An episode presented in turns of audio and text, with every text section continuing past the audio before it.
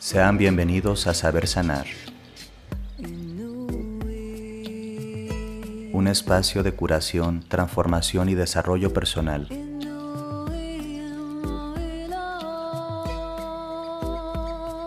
Mi nombre es Cristian Ortiz y comenzamos.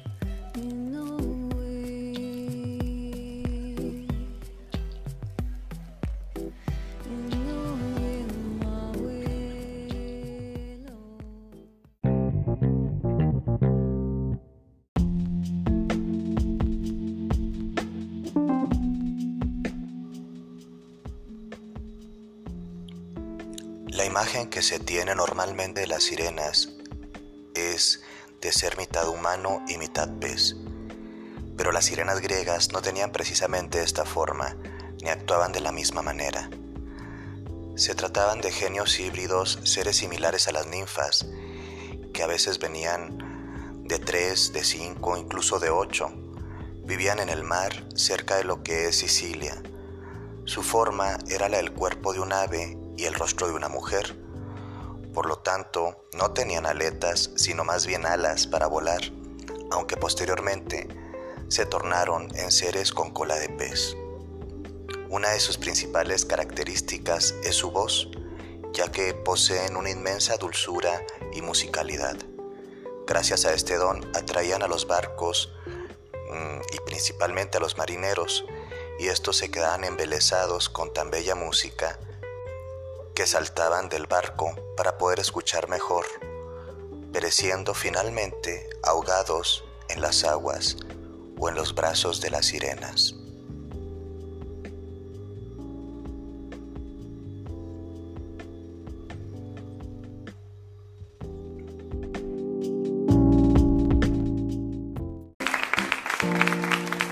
La voz de las sirenas seduce a los navegantes es un deseo exasperante que se les entra en las venas.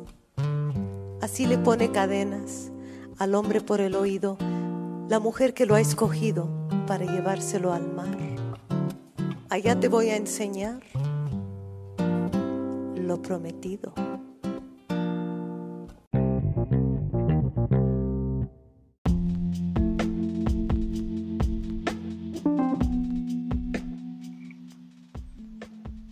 ¿Qué figura mitológica tan fuerte es la sirena, que en muchos sentidos encapsula mm, un imaginario de la peligrosidad de la seducción femenina?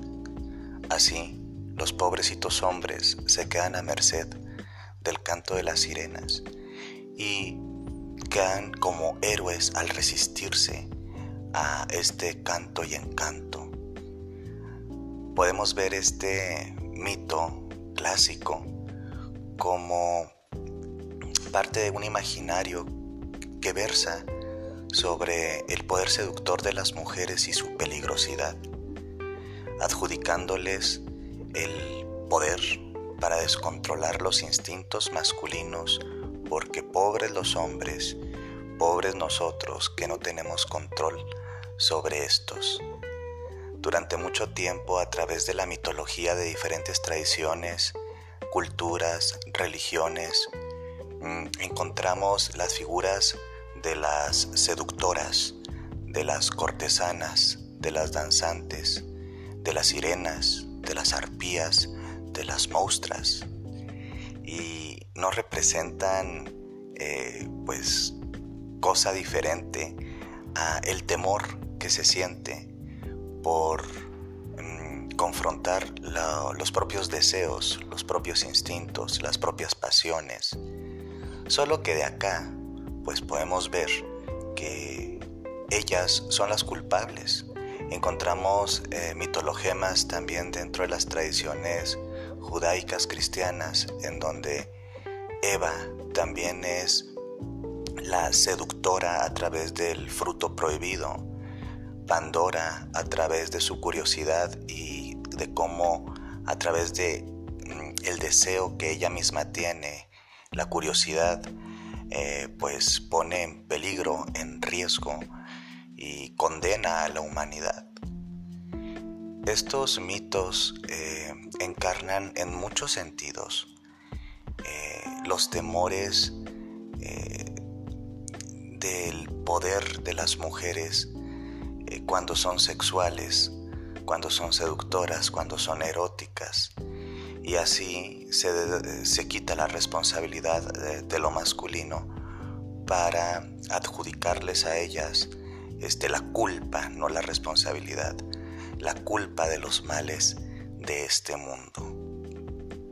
Cuando hablamos de estas monstras, de estas criaturas, de estas hibridaciones que en el caso de las sirenas mm, representan una hibridación entre lo humano y lo animal, las vemos también como las fuerzas instintivas de la natura, en donde los hombres se sienten descontrolados y caen en este encanto.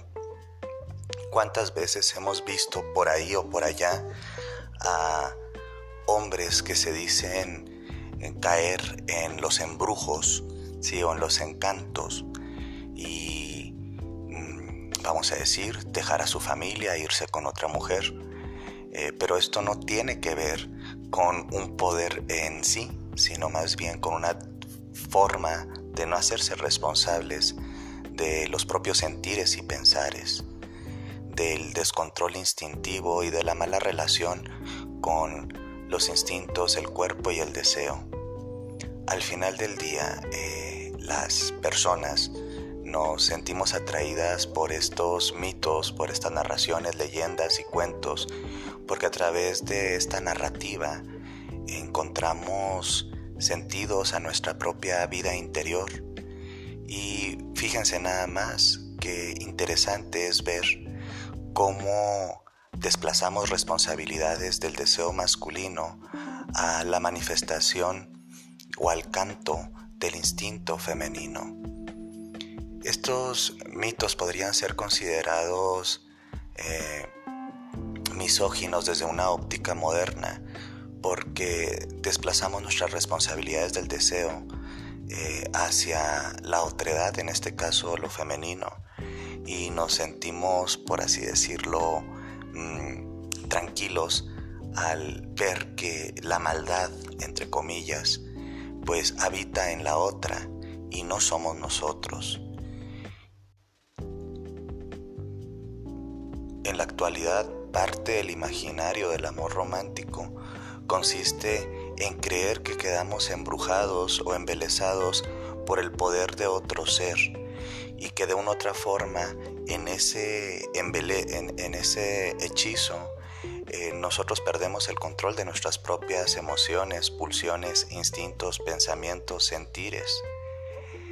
Lo interesante de esta visión del amor es que pareciera ser un proceso patológico enfermizo y lo interesante de esto es que por eso muchos hombres tendemos durante alguna etapa de nuestra vida o prácticamente durante toda la vida eh, a huir de los riesgos de eh, enamorarte profundamente de otro ser humano y específicamente más aún de las mujeres, porque algo así como si dijéramos que estamos enfermos de amor, hechizados de amor, y pues esta mujer, esta dadora de placeres, esta seductora, tiene un poder sobre lo masculino.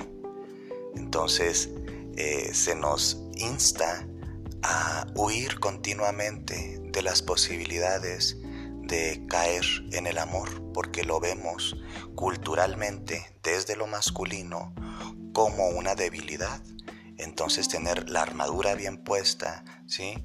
el, el arquetipo del guerrero bien puesto, alejarnos del arquetipo del amante e instaurar una forma de protegernos, ya sea desde lo colectivo, desde lo individual, eh, del peligro del amor, del sentir, de la pasión, eh, parece que es prácticamente una usanza generalizada desde lo masculino y vemos que esto ha tenido repercusiones altamente negativas en nuestra cultura, ya que eh, desde este arquetipo heroico ¿sí? del guerrero mm, nos alejamos de la posibilidad de entrar en un proceso de intimidad profunda eh, con otro ser desde un plano erótico, desde un compartir pleno, desde una libertad, porque seguimos con la visión de que esto es enfermizo. Ojalá pronto, eh, cada vez más, nos podamos acercar a el amor desde la libertad y no desde el temor, al dejar de mm, responsabilidad, eh, de responsabilizar a la otra o al otro, de hacernos perder un poder simplemente por sentir.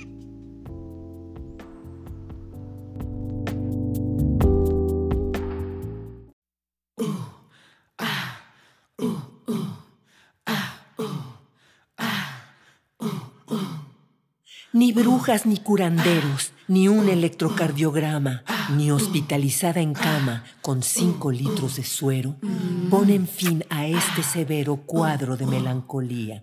Ni compresas de agua fría, ni recetas de herbolaria, ni tres inyecciones diarias es cosa grave la mía.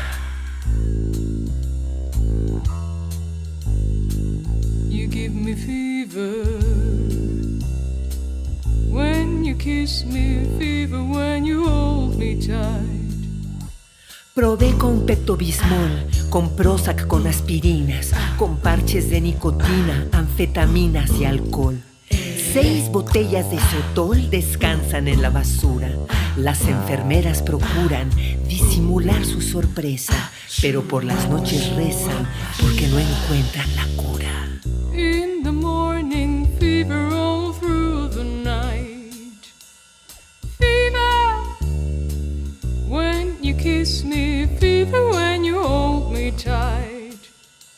Con terapia y regresiones, con el tarot y la ouija, con colas de lagartija hervidas en infusiones, con poemas, con canciones, busco remedio a mis males, pero no he dado señales de superar este coma. El doctor piensa que es broma. No tengo signos vitales.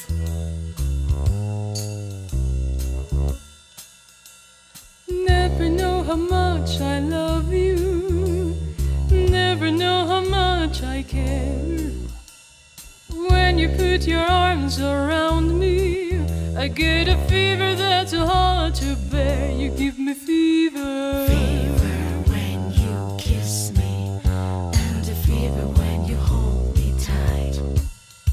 Ni el Tylenol, la morfina, el yoga o la acupuntura reducen la calentura, no sirven las medicinas. Insomnio sin cafeína, fiebre, pérdida de peso y escalofrío hasta el hueso confirman que no estoy sana y apenas va una semana de que nos dimos un beso.